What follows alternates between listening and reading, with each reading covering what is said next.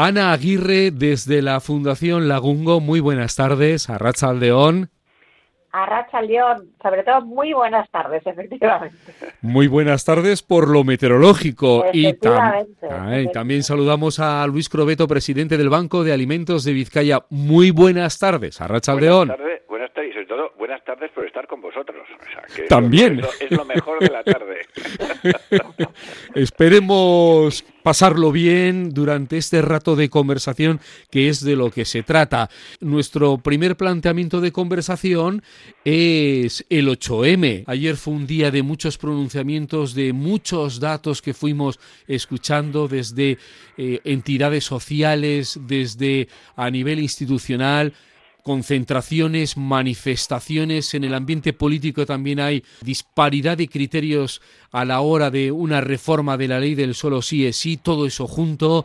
Eh, ¿Qué reflexiones nos dejáis? Yo, por un lado, eh, me da pena, ¿eh? hay una parte de todo esto de que haya, o sea, que alrededor del Día de la Mujer, lo que se señala en algunos medios es el conflicto, me da pena, porque el día 8M es un día de reivindicación y por lo que nos queda por conseguir, que nos queda todavía, pero también de, satisfacción por el trabajo que se está haciendo, ¿no? Las dos cosas. Entonces, me da pena que, gran parte de, las noticias tengan que ver con, con el conflicto, con la división eh, más que con esto, con la celebración y con la reivindicación, Pues yo estoy, estoy totalmente de acuerdo contigo, Ana.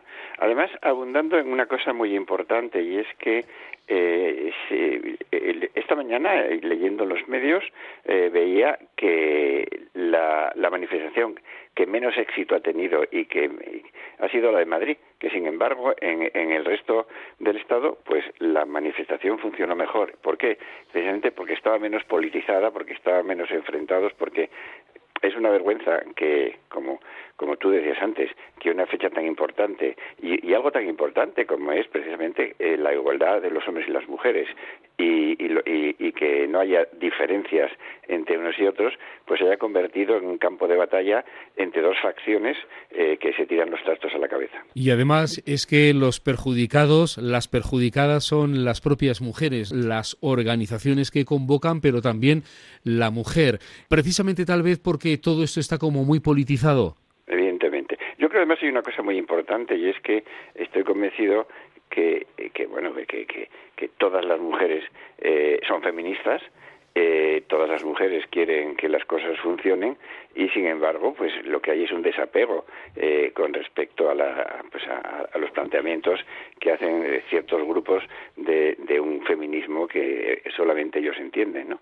y eso eso es muy triste porque porque es verdad decir que que todavía queda trabajo por hacer en el tema de la igualdad de hombres y mujeres y sin embargo pues las discusiones estériles pues lo que hacen es perjudicar a la mujer y no perjudicar a la mujer, perjudicar a los hombres y a las mujeres porque porque porque eh, a todos nos afecta, es decir, la igualdad de hombres y mujeres no afecta a las mujeres, nos afecta a todos y eso eso hay que tenerlo muy en cuenta, ¿no? Es decir que que, que todos tenemos eh, la obligación de luchar porque la igualdad sea algo real, ¿no? Y que y que no vuelva a ocurrir lo que ha ocurrido. Sobre todo porque eh, si miramos los datos, ¿no? Por lo que decía, es un momento de, de bueno, de satisfacción por, por el trabajo hecho, yo creo que también hay que reconocer, ¿no? Todo el trabajo que se está haciendo y de reivindicación, porque todavía, eh, pues cuando se hacen análisis de las condiciones laborales y de los salarios de las mujeres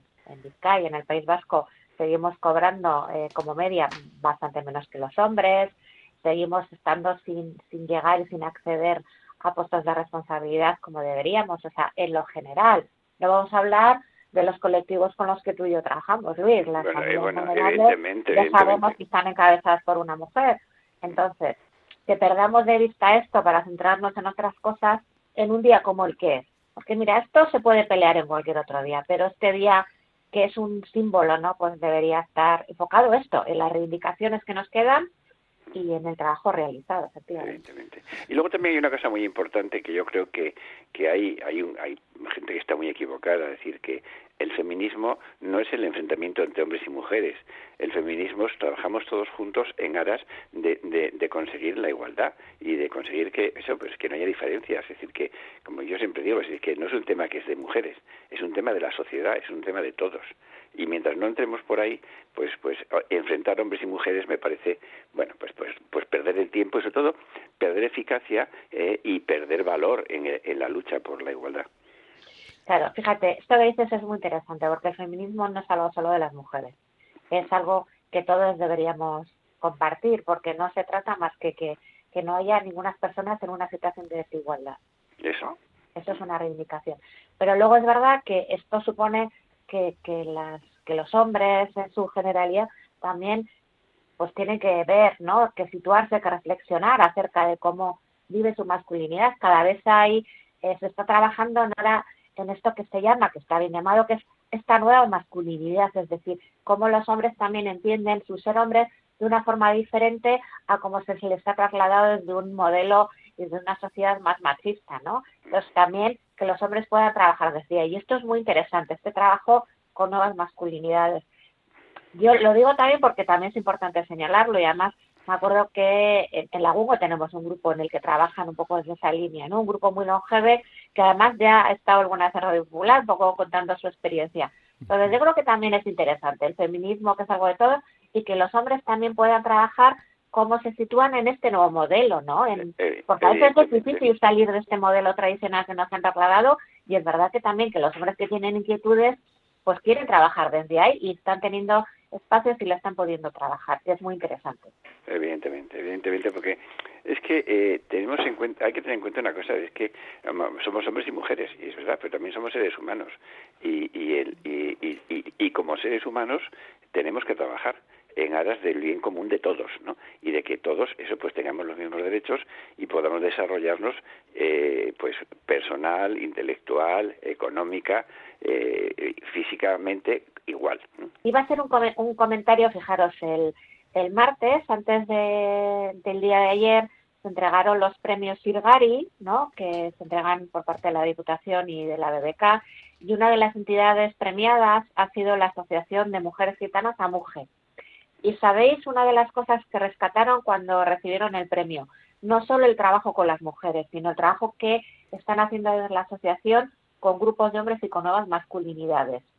Entonces es un ejemplo de cómo no eh, eso no solo el trabajo con las mujeres es muy importante, sino también hay que hacer este trabajo. Me parecía interesante porque además esto es una entidad que ha sido premiada con un premio, un reconocimiento al trabajo en este ámbito y que señalan y en, un, en una cultura bueno, pues con tradiciones muy marcadas, ¿no? Como es la, la, cultura gitana, bueno, pues que esto se está trabajando me parece muy interesante. Es que mm, lo que te comentaba antes, Ana, eh, el tema eh, no es de mujeres, el tema es de todos. Y todos tenemos, todos tenemos que cambiar y todos tenemos que, que eso, que, que, que eh, desarrollar eh, nuestra vida eh, contando con que todos somos iguales y que el problema es de todos. O sea, yo es que siempre digo, eh, no es un problema de las mujeres, es un problema de todos. Y, mientras eso no se nos meta en la cabeza, pues, pues no, lo, no lo estamos asumiendo como debe ser asumido. Recordar que la Diputación Foral de Vizcaya y BBK reconocían este pasado martes la labor en favor de la igualdad de mujeres y hombres en Vizcaya a la periodista Sara Estevez Maratón en el honorífico a Amugue y Lambroa, que son entidades, era un premio execuo, y a ESAS, proyecto eh, al entregarse estos premios Sirgari 2023, una gala que se celebraba por la tarde en la sala BBK de Bilbao. Abordamos también otras cuestiones de las que se está hablando estos últimos días, como por ejemplo, eh, no sé, hay Idoia Mendía ha lanzado varias propuestas, eh, varias propuestas. Una, la de una semana laboral de cuatro días, es posible, vamos a ello. Evidentemente, eh, solo es una propuesta, se necesita de mucho debate, de mucho diálogo social y de que se pongan de acuerdo la parte empresarial y también sindical. Y Doya Mendía decía de llevar la propuesta a la mesa de diálogo social, que debería acordar un plan de trabajo para los próximos meses. ¿Eso lo veis factible más pronto que tarde? ¿Existe esa posibilidad cierta, real, de llegar a una semana laboral de cuatro días? Eh, no te, creo que eso va para largo. Me da la que va para largo, porque creo que no sé si, si la, la sociedad y, y, las empresas y el mundo laboral está preparado para eso. No sé, yo creo que va para largo, pero claro, tampoco, tampoco soy un experto en, relaciones laborales ni en economía. Pero yo, yo lo veo complicado, ¿eh? lo veo complicado, pero nada más. Tú, no sé qué dices tú, eh, Ana yo eh, es que esto no es algo nuevo, ¿no? Yo estoy ya, ¿no? Filipe, ¿no? Hace tiempo que se Ya lo hemos oído hablar hace tiempo, porque además en Europa esto también se ha trabajado. Yo creo que esto es un tema que no solo se plantea aquí, sino que se está, que en, diferentes momentos se ha planteado. Pues eh, me pasa como a Luis, me parece que puede ser una buena meta hacia la que trabajar, ¿no? Es decir, porque al final lo que traslada es cómo equilibrar eh, el ámbito laboral y el ámbito personal, cómo favorecer ¿no? Eh, todo este ámbito personal, la conciliación, miles de cosas que yo creo que son muy interesantes, pero efectivamente creo que hace falta un trabajo importante previo, pues porque hay que ajustar eh, muchos estilos de trabajo que no están preparados para eso. Yo cuando lo digo pienso, y yo me imagino que para gente que le va a ser yo, me parece fantástico, ¿no? ¿Cómo mm. meto yo todo el trabajo que hago en cinco días en cuatro? eso. Es, ese, eso. Muy mm. simple, muy de sentido común, ¿no? O sea, entonces yo creo que hay muchos temas, está desde una postura muy práctica, muy tal, muchos temas que hay que trabajar, pero efectivamente yo entiendo que como meta yo creo que deberíamos ir hacia ahí, hacia una sociedad en la que podamos equilibrar mejor en nuestro ámbito profesional y en nuestro ámbito personal. Evidentemente, dices, es que eh, tú en cuatro días no puedes hacer lo que lo que se hace en cinco. Esto es imposible. Entonces, pues, tendría que ser que tendría que ampliar el número de personas trabajando para poder precisamente todos llegar a ese a ese, a ese horario, ¿no? Eh, digo yo, en fin, no, lo que pues yo, yo, porque si no, no hay tu tía. Claro, pues, pero por eso digo, ¿eh? que decir que yo me hago esta pregunta y entonces y, la, la, respuesta que tú dices, que es efectivamente muy clara, claro, hay que incorporar más trabajadores. Esto en el ámbito empresarial, ¿cómo se vive? Claro. No quiero ser malo, eh, no quiero ser malo, pero si os fijáis, siempre que estamos cerca de periodos electorales, eh, salen cosas, salen cosas que luego luego se, luego se meten en el cajón de los recuerdos, en el baúl de los recuerdos y, hasta dentro de cuatro años. No quiero ser malo, ¿eh? No quiero ser malo. Un poco irónico. después de las elecciones hablamos. Y después hay un acuerdo reciente, lo hemos conocido esta misma semana, entre el gobierno francés y las grandes cadenas de distribución. También habría que leer la letra pequeña y si realmente es lo que nos han contado y hemos escuchado, pero en principio eh, se habrían puesto de acuerdo para favorecer unos precios más bajos en las grandes superficies para evidentemente bajar el precio de, de esa cesta de la compra. Una propuesta que ya ha salido también desde el gobierno central sin mucho recorrido por el momento. A mí, me, a, a estas cosas me asustan un poco porque, porque claro, dices, eh, eh, en, las cadenas pueden poner un tope al producto, pero eh, a los productores qué les va a pasar. entonces, entonces no sé yo ahí cómo, cómo, cómo puede, cómo puede una cadena topar una una sí, una cesta, unos productos, unos precios yo te digo, mira, te digo una cosa muy, muy, muy clara. hay unos fondos de la Unión Europea eh, que se compran unos alimentos, entonces este año no podemos eh, dar aceite porque eh, la Unión Europea ofrecía 3,9 3 euros con, 9 con 90 el litro de aceite y ninguna productora de aceite se presentó al concurso porque estaba a 5 euros. Es decir, que que dice, puede ser que muy bien que diga, bueno, pues mira, ¿sabes lo que, cierro? Porque yo a estos precios no te puedo vender. O sea, que no sé, no sé, es un tema muy complicado. Hombre, sería, está muy bien poder decir que los precios no suben, pero, pero pero yo no, no sé cómo puede ser el mecanismo para que eso ocurra, porque eh, no afecta solamente a, las cadenas, afecta, afecta a la producción, afecta, afecta a los mayoristas. Eh, hay todo, todo un proceso que yo no sé cómo se puede eso eh, organizar. Sí, yo estoy de acuerdo con él. y además, bueno, yo la noticia cuando la he oído, efectivamente, como tú dices, Juanma, que mirar la letra pequeña, porque decía que las cadenas son las que deciden eh, qué, qué productos van a frenar el precio. Entonces, bueno, pues, ¿qué productos? Pueden decir uno, dos, porque al final esto significa una reducción de beneficios, ¿no? Fundamentalmente de las cadenas. Y, luego hay otra cosa, otra cosa que también es, es eh, una, una cadena puede exponerse a vender a pérdidas, pero eso es ilegal. Y entonces, claro, o sea, que es que no sé yo, no sé yo, es que yo se lo veo complicadísimo. Pero, en fin, como digo antes, yo soy de letras y no entiendo de así mucho de economía y de cuentas. Por el momento, mm, no parece que ha bajado mucho el precio de, de la cesta de la compra de los productos básicos en los supermercados. Aquí digo. No, no, desde luego yo que que soy, en, que soy el que hace la compra habitualmente en, casa, desde luego no, no, noto nada, sino todo lo contrario. ¿eh? Claro, si no, yo tampoco. Lo que pasa que es verdad, Luis, que uniendo eh, lo que hablábamos antes, es que eh, yo creo que en Francia tenían que tomar alguna medida, porque si aquí tenemos una inflación, no me acuerdo los números, ¿eh? pero es que en Francia debe estar totalmente desorbitada. Entonces, yo creo que políticamente tenían que tomar una medida, porque eso, porque estoy diciendo que no sé si está bien, pero yo creo que está. La inflación en Francia había subido un 14%, si no me equivoco. Entonces, para eso es políticamente es insostenible. Entonces tenían que tomar una medida y han hecho. Y es verdad que aquí ha subido mucho y esto no justifica, ¿eh? Pero creo, si no me equivoco, que nuestra inflación está más baja. Entonces yo creo que a la hora de negociar esto también políticamente se hace más presión o menos. Sí, y luego yo te, te un, un, ejemplo, digamos, de que, que, en el caso del Banco de Alimentos, que justamente me están presentando, bueno, pues eso, todos los resultados del año pasado, ¿no? Y, y, y, hemos hemos hemos estado un 8,5% más comprando un 20% menos. Claro. O sea que, eh, que eso es la, es una realidad que te digo. decir, mira, hemos hemos hemos gastado un 8,7% más que el año pasado comprando un 20% menos. y ahí yo ahí me quedo, ¿entendéis? Porque es que ya ya más más allá no llego. Pero, pero, pero el tema es ese. No se he preguntado, ¿hay alguna novedad en Lagungo y también en el Banco de Alimentos? ¿En dónde estáis ahora, Luis?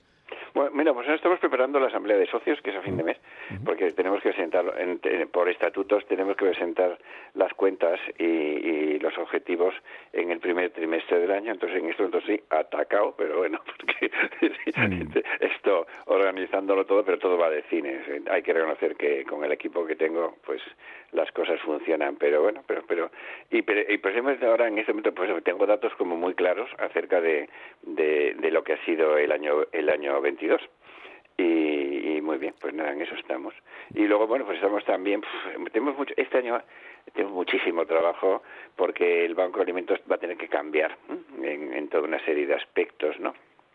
Eh, nos va a afectar mucho la ley de, desperdicio alimentario, que eso va, va a traer eh, mucho lío. Eh, también la Unión Europea en el año que viene va a cambiar todo el sistema de, de, reparto, se va a pasar a, tarjetas monedero en vez de en vez de a, entregar alimentos.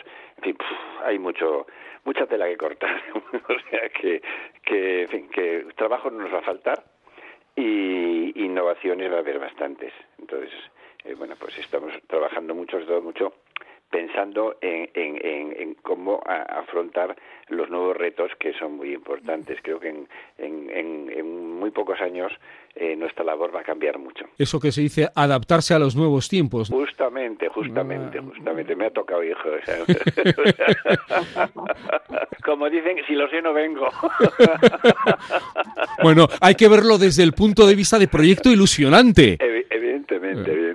No, y es un proyecto ilusionante y, es un proyecto que, bueno, pero, y sobre todo, yo en eso soy muy práctico. Digo, bueno, si las cosas son como son, ya hay que hacerlas y ya está. O sea, te puede gustar más o menos, pero la vida es como viene y tú y no y no te puedes poner enfrente de la máquina del tren porque te lleva por delante. O sea, que, que o te subes al vagón o, o te quedas en la estación, pero no te puedes poner enfrente. No sabemos muy bien cuál es la máquina que te lleva por delante, pero hay alguna máquina que si te paras un segundo te lleva por delante. Ana, Luis. Sí, pues sí. Sí, sí, sí. Hombre, Luis, la verdad es que yo te digo y digo, bueno, con esta mm, paz y esta calma que tú tienes y que tú transmites, pues bueno, pues suerte que estás ahí para gestionar y acompañar este cambio, Luis. para ti no será tan, pero para, para el banco de alimentos, contar con alguien con esta, ¿no? Que mira las cosas con esta paz y con esta calma y que lo vive así como es un reto, pero tal, esto es muy importante, eso pues ayuda mucho en los cambios. Que, que me lo digas tú tiene tiene doble valor, porque lo dices como amiga y como y como experta, o sea que o sea que me ofrece lo mejor que me han dicho en mucho tiempo. es la verdad, es la verdad, Liz. Bueno, nosotros este año estamos incrementando mucho eh, la atención a, eh, o sea, dentro de lo novedoso, seguimos con la misma tarea, eh, con mucha demanda, Juanma, a todos los niveles, todo lo que tiene que ver con atención psicológica y especialmente psicosocial, que es una atención con un enfoque más amplio, ¿no? Y, de mirar a las personas eh, desde una visión que no solo vemos la parte emocional, sino también toda su situación social y relacional, eso está aumentando mucho y estamos trabajando mucho con ese enfoque con, con, con mujeres víctimas de violencia de género. Esto, en esto hemos aumentado mucho en este año, estamos incrementando el número de, mujeres atendidas. Entonces, bueno, pues en la memoria esto saldrá.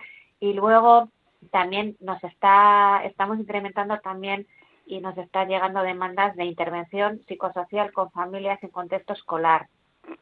Porque eh, pues la realidad es que, eh, bueno, pues ya sabíamos desde hace eh, mucho tiempo, porque tenemos mucha demanda y porque casi esto es algo que se nos transmite desde muchos sitios, que hay mucha demanda de atención psicológica, psicosocial a menores y, por lo tanto a sus familias y en los centros educativos pues también esto lo están viendo claramente. Entonces, eh, este es un trabajo que estamos haciendo y también mucho desde esta visión psicosocial, es decir, no solo la parte no más clínica, más emocional, sino toda esta parte y mucho trabajo haciéndolo desde los propios centros educativos.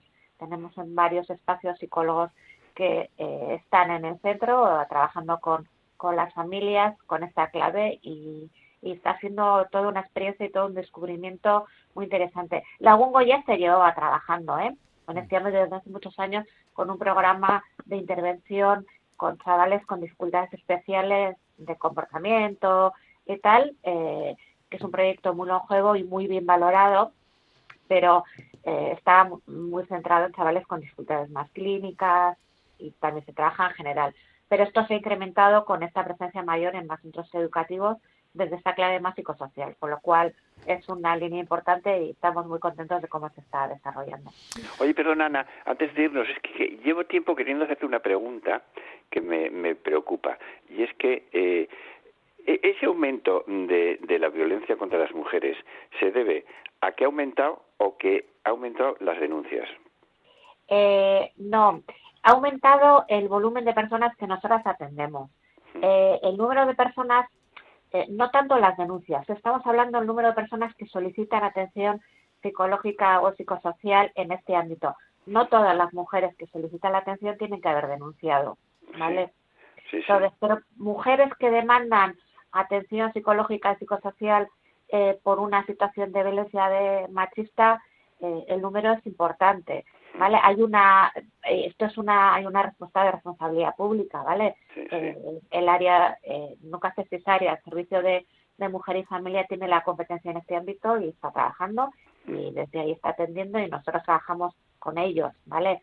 Pero es verdad que el número de mujeres que demandan este tipo de atención es alta, se les está dando respuesta, pero no es un requisito imprescindible el haber denunciado para nada, porque además muchas mujeres que lo que plantean es un maltrato psicológico que a veces le resulta muy difícil de, denunciar y de demostrar. ¿vale? Entonces no es tanto que el número de mujeres que denuncian, sino el número de mujeres que viven una situación emocional de malestar y muy muy lógica. Cuando hay situaciones de maltrato, lo que te digo, es psicológico, físico y demás, y no es necesario la denuncia, esto es muy importante.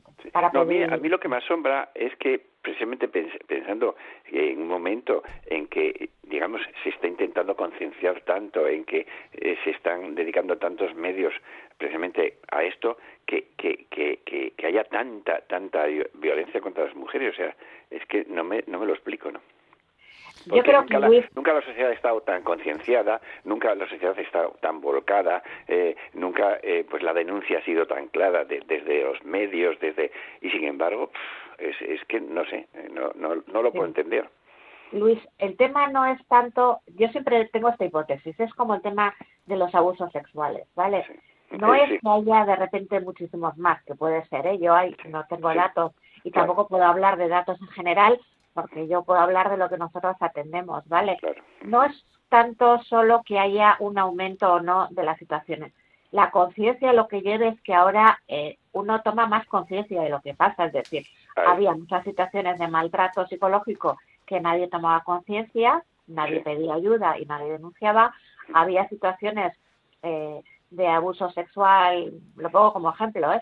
que ni siquiera nos planteábamos que eso era abuso sexual, ¿no? Y ahora hay conciencia. Esto significa que sale mucho más a la luz y que se pide ayuda. Yo creo que hay que mirarlo desde esta clave, es decir, al haber más conciencia se pide ayuda. Antes existían muchas situaciones de este estilo que como no había conciencia no se pedía ayuda. Sí, bien. Bueno, pues... Pero, aún así digo yo, no, pues no puede ser que cuando, o sea, que en pleno siglo XXI ¿eh? Eh, esto esté ocurriendo eh, en, tanta cantidad. Pero bueno, en fin. Esta conversación, Luis, contigo la hemos hecho a través del teléfono fijo. Tienes que, en cuanto acabes la conversación, diálogos, mm, te vas, ¿no? A la compañía a ver si te soluciona lo del móvil, ¿no? Que llevas un día. Ayer, ayer resulta que, que funcionaba. Y, y, esta esta mañana cuando me levanto está muerto. Y, y además no he podido todavía ir eh, o sea que en cuanto en cuanto cuelgue me marcho corriendo porque llevo una mañana que no te puedes imaginar. Es, la dependencia ¿no? me da cuenta que es horrible la dependencia que tenemos. Y gracias a, que tengo eh, eh, todo todo en el iPad. Y por lo menos no he perdido no he perdido nada porque si no ya me abro las venas. Nada Luis. Hacemos un tratamiento para la dependencia al móvil voy a tener que a tener que atenderme porque esto me he dado cuenta que es una especie de sí, es que es una especie de droga.